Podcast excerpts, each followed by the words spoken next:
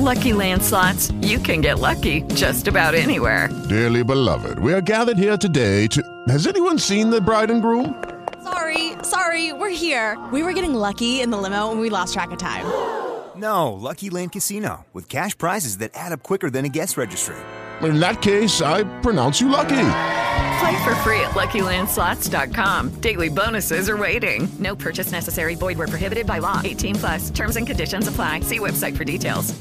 Step into the world of power, loyalty, and luck. I'm gonna make him an offer he can't refuse. With family, cannolis, and spins mean everything. Now, you wanna get mixed up in the family business. Introducing The Godfather at ChumbaCasino.com. Test your luck in the shadowy world of The Godfather slot. Someday, I will call upon you to do a service for me. Play The Godfather now at ChumbaCasino.com. Welcome to the family. VGW Group. No purchase necessary. Void where prohibited by law. See terms and conditions. 18 plus.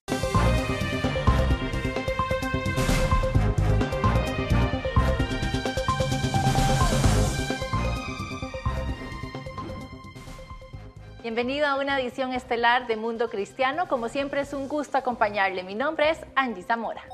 Mi nombre es Kevin Valverde, igual un placer tenerlos acá en esta edición. Vamos de una vez a los titulares para ver qué tenemos hoy. Israel incursiona por tierra en Gaza en búsqueda de los secuestrados por parte del grupo terrorista Hamas. Conversamos con el secretario general de la Alianza Evangélica Mundial sobre los principales retos de la organización. Miles de venezolanos se reunieron para aclamar a Dios en una vigilia que superó las expectativas. Le contamos de esto y mucho más en esta edición. Como lo veíamos en titulares, Israel prosigue su penetración en la franja de Gaza en previsión de una incursión terrestre. Mientras tanto, los combates en la región se extienden. El Pentágono anunció que aviones estadounidenses lanzaron ataques contra milicias respaldadas por Irán tras repetidos ataques con drones y cohetes contra bases estadounidenses en Siria e Irak. Una vez más, nuestro objetivo es evitar cualquier expansión regional del conflicto de Israel con Hamas. Pero estamos listos y preparados para proteger y defender a nuestros socios y nuestros intereses, y actuaremos para ello. Por último, como ha dejado claro sistemáticamente el secretario Austin, tomaremos todas las medidas necesarias para defender a nuestras tropas y nuestros intereses en el exterior.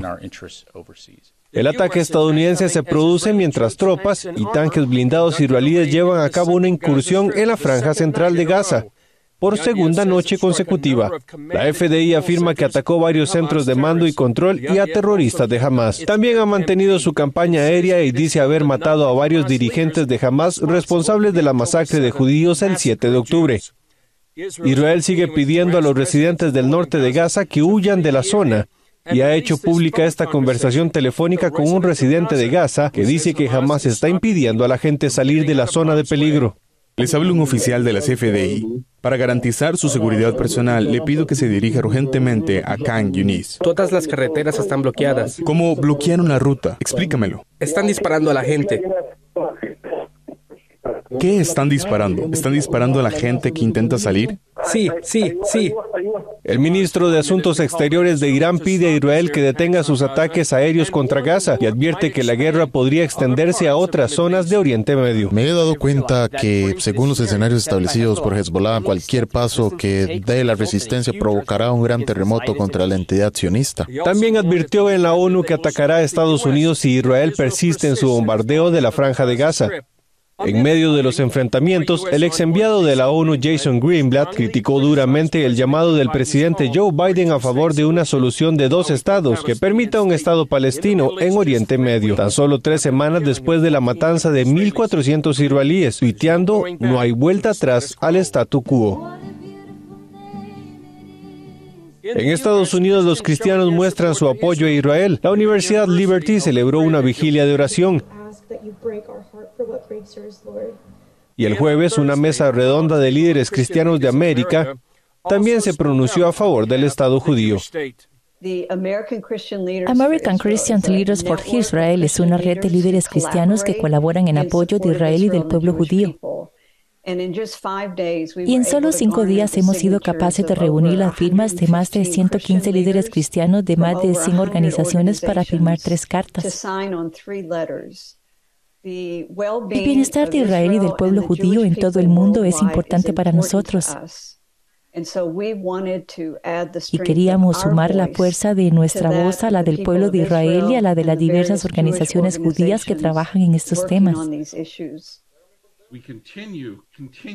Seguimos orando por todos aquellos, incluidos los palestinos, que han sido puestos en peligro por Hamas, no por Israel. Y el NRB sigue apoyando total y plenamente a Israel.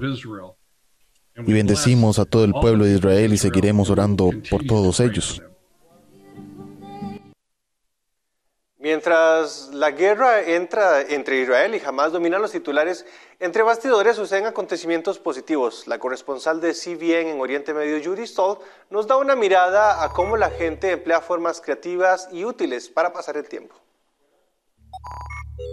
Este es uno de los momentos más difíciles a los que se han enfrentado los israelíes en décadas. Aún así, tienen el don de unirse durante las crisis. Este es el restaurante Satya en Jerusalén. Ahora está cerrado debido a la guerra en Israel. Pero el dueño y los voluntarios están haciendo una comida increíble por una muy buena causa.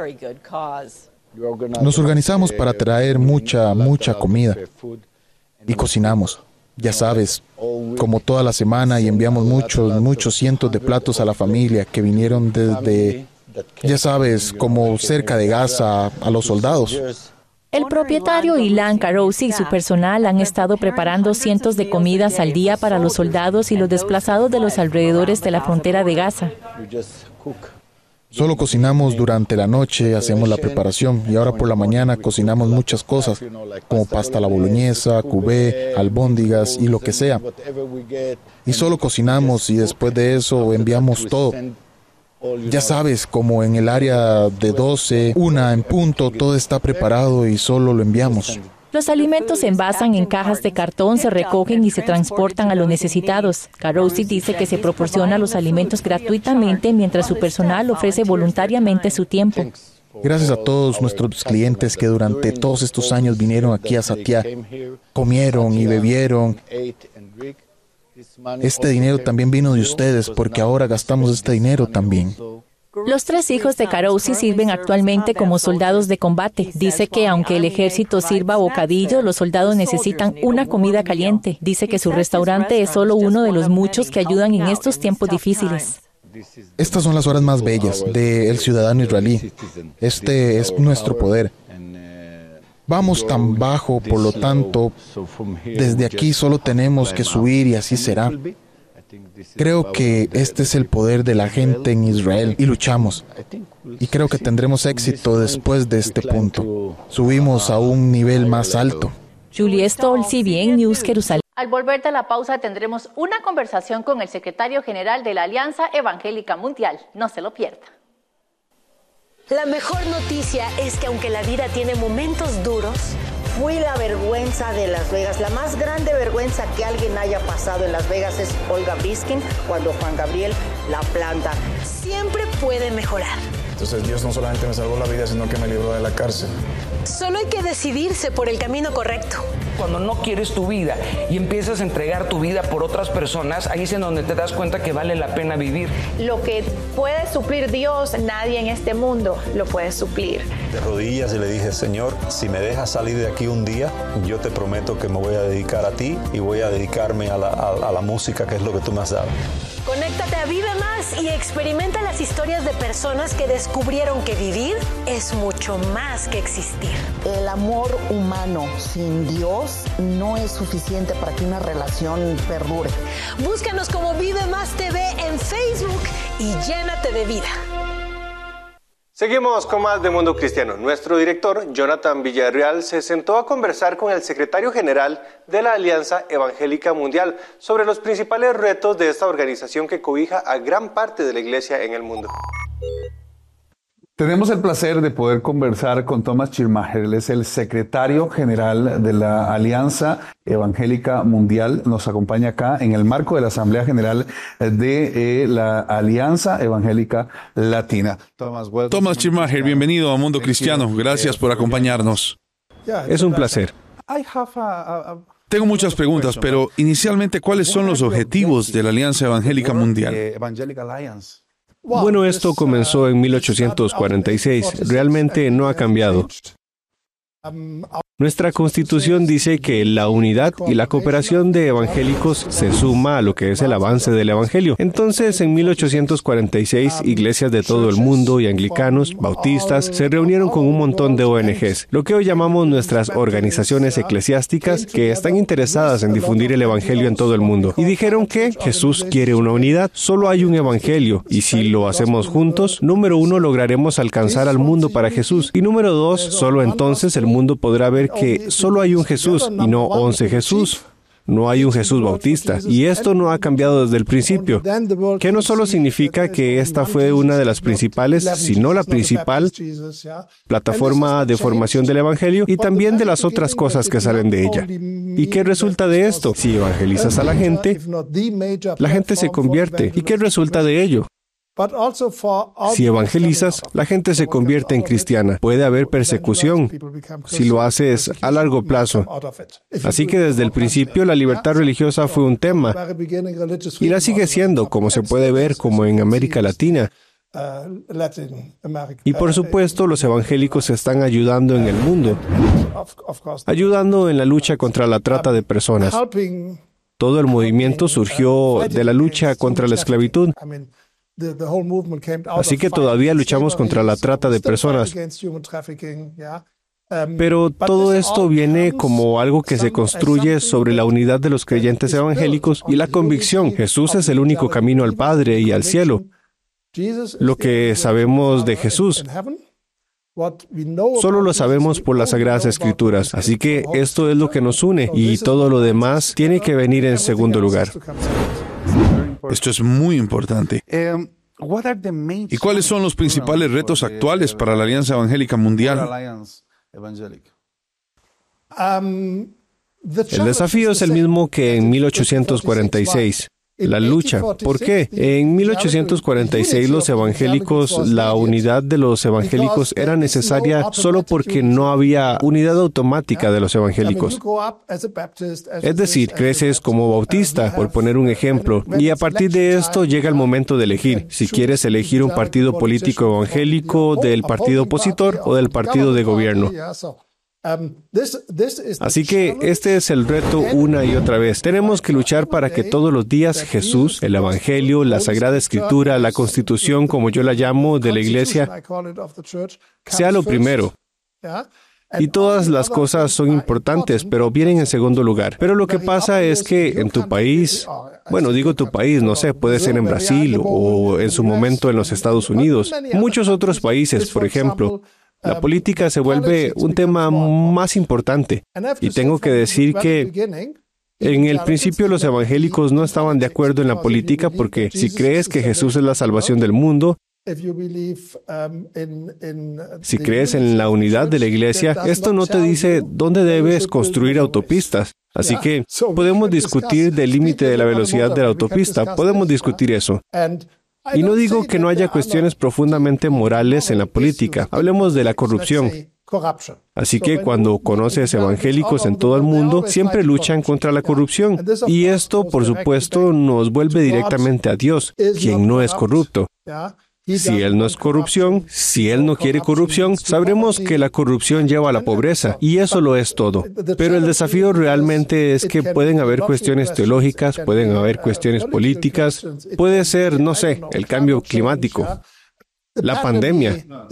Había opiniones totalmente diferentes sobre la pandemia y entonces tenemos que decir, número uno, no hay unidad automática. No podemos mirar la Biblia en la parte superior y decir, pandemia. Esto es así.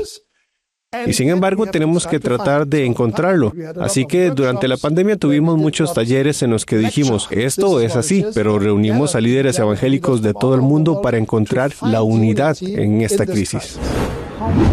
¿Cómo ves el papel de las alianzas evangélicas en la promoción de la tolerancia religiosa y la colaboración interreligiosa?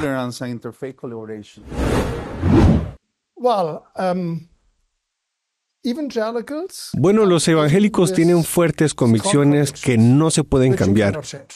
Sí, así que Jesús es el único camino al Padre, lo que llamamos la justificación por la fe. Solo estás seguro de una parte de lo que Jesús enseñó. No puedes hacer nada contra ello. Y tenemos fuertes convicciones. Y si las desafías, entonces nosotros podemos convertirnos en un movimiento muy confesional, por así decirlo. Así que cuando las iglesias liberales empezaron a cuestionar si Jesús realmente se levantó de los muertos, los evangélicos dijeron, la resurrección tiene que suceder. Pero más allá de esto, nosotros, nuestra cosa especial es que el Evangelio no está luchando contra el poder, contra el dinero o contra los problemas de este mundo, pero creemos que al final todo esto pero creemos que al final todo esto está ante el trono, ante el Cordero, y el Cordero ganará.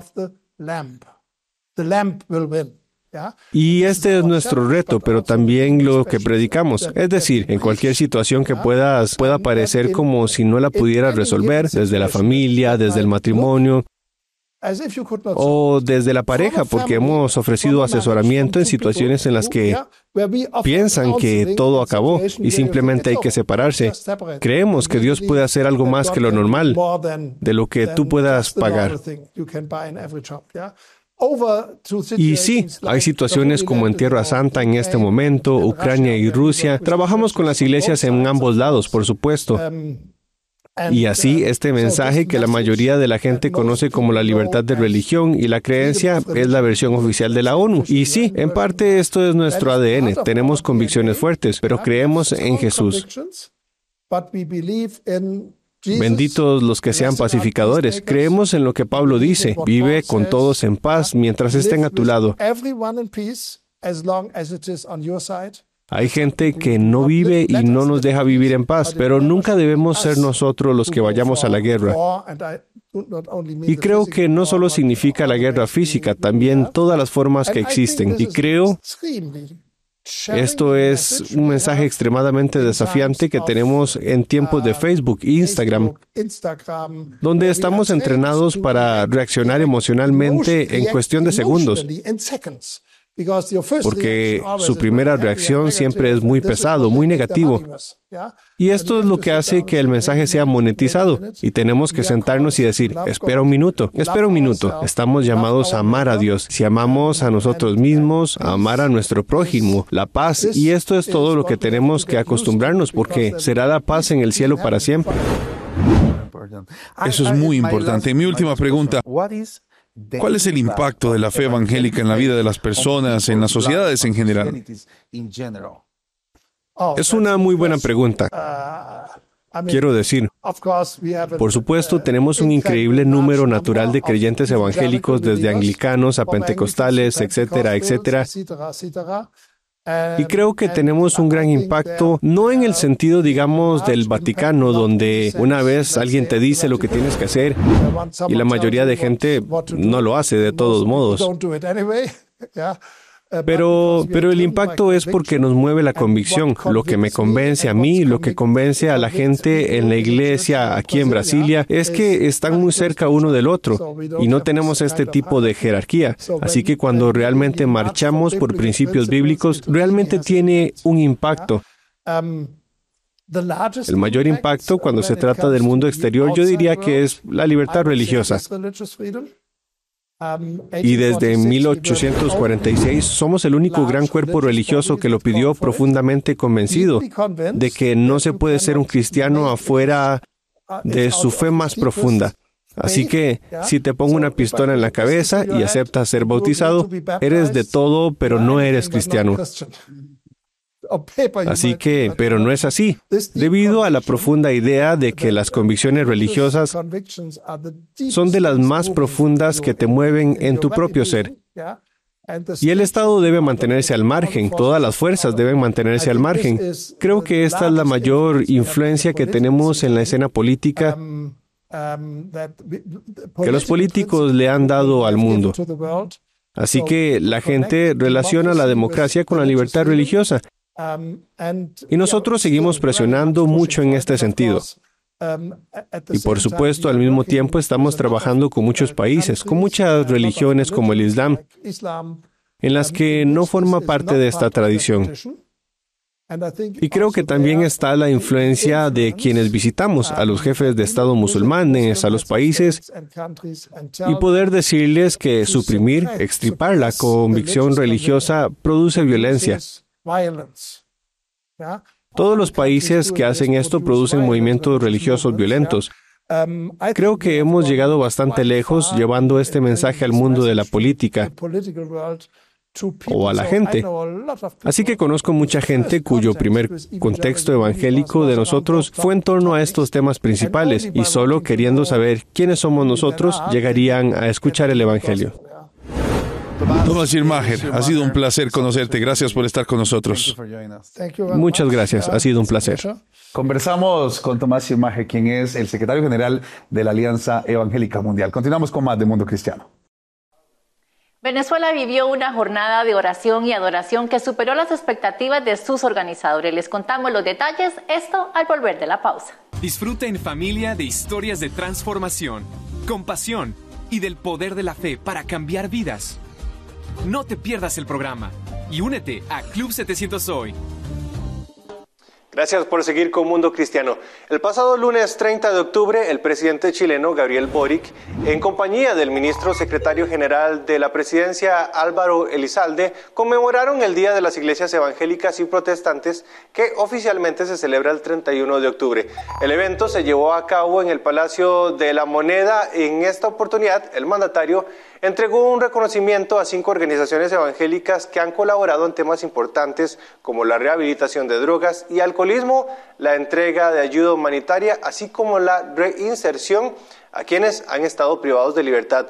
Durante la ceremonia, Boric resaltó la importancia de los pastores y representantes de las iglesias evangélicas en el rol social.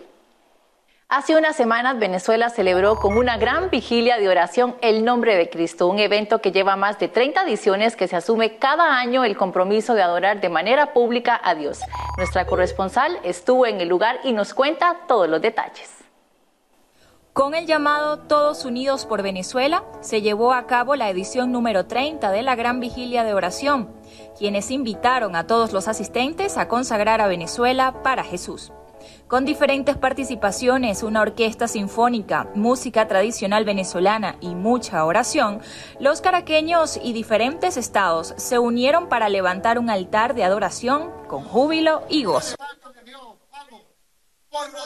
Esta es una noche de fe por Venezuela. Es una noche de sanidad, una noche de bendición, una noche de cambios, una noche de restauración. Es una noche donde veremos el milagro que cada uno necesita. Hoy estamos haciendo la consagración, la dedicación de una nación para Jesús. Y cuando una nación se dedica a Jesucristo, todo reverdece, todo empieza a florecer, todo empieza a cambiar y toda la bendición de Dios empieza a caer como un manto glorioso sobre toda la población.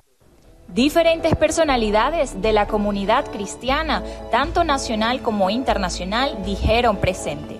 Así, el Estadio Universitario de Caracas recibió con gran alegría a casi 20.000 personas que se comprometieron a adorar a Dios durante toda la madrugada.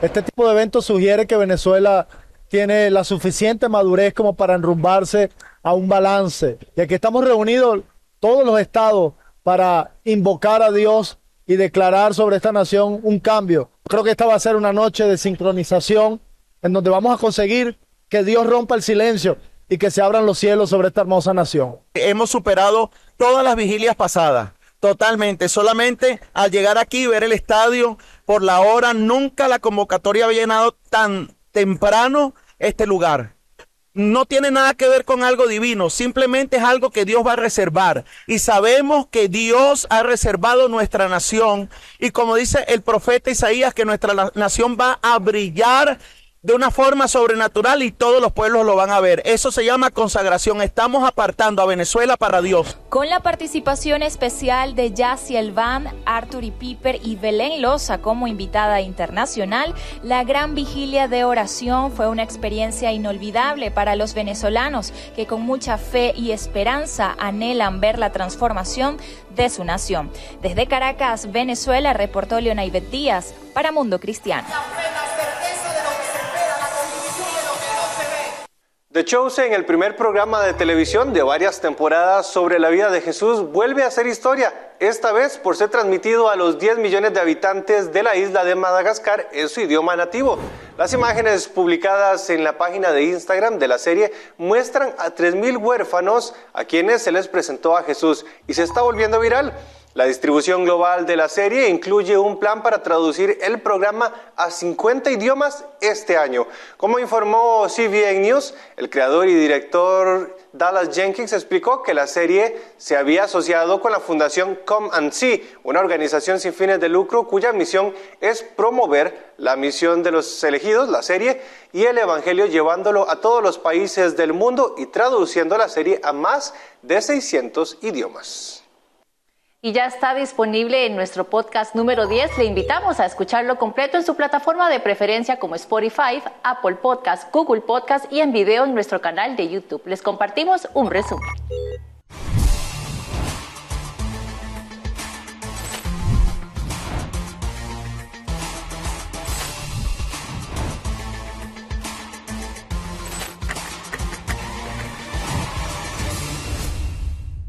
Daniel, ¿Qué efectos espirituales tiene para una persona celebrar eh, Halloween? Lo queremos disfrazar como algo inocente, como lo decías, o algo divertido. Como ponerse un traje, como... Exactamente, algo divertido, de qué te vas a vestir, de qué te... Eh, ha ido evolucionando la práctica, pero en realidad en sí no ha cambiado eh, el origen y no ha cambiado eh, la esencia del por qué se practica el Halloween. ¿Qué es lo que sucede? Los celtas lo celebran así, se vestían, se vestían para, para, para parecerse a la muerte y para que la muerte pasara desapercibido, para que no les hiciera nada, se vestían como fantasmas, como monstruos. Pongan atención porque es muy importante, importantísimo, que les va a encender la luz. También, a pesar de que era una comunidad muy, muy conservadora, entre comillas, esa noche se les permitía a los jóvenes varones vestirse de mujeres y a las mujeres vestirse de hombres. Como parte de la celebración. Como parte de la celebración. Entonces, ahí podemos ver cómo eh, esta fiesta, que tiene mucho auge luego de manera internacional, se introduce, pero no es por un asunto inocente. Tiene un contexto que también se apega con todas las agendas que están aconteciendo hoy. No necesariamente lo trae inmediatamente el mal, sino que puede ser progresivo. Entonces, por querer conectarnos con una práctica que nos divierte hoy, no nos estamos dando cuenta que en realidad también tiene que ver con, con un proyecto para entretener.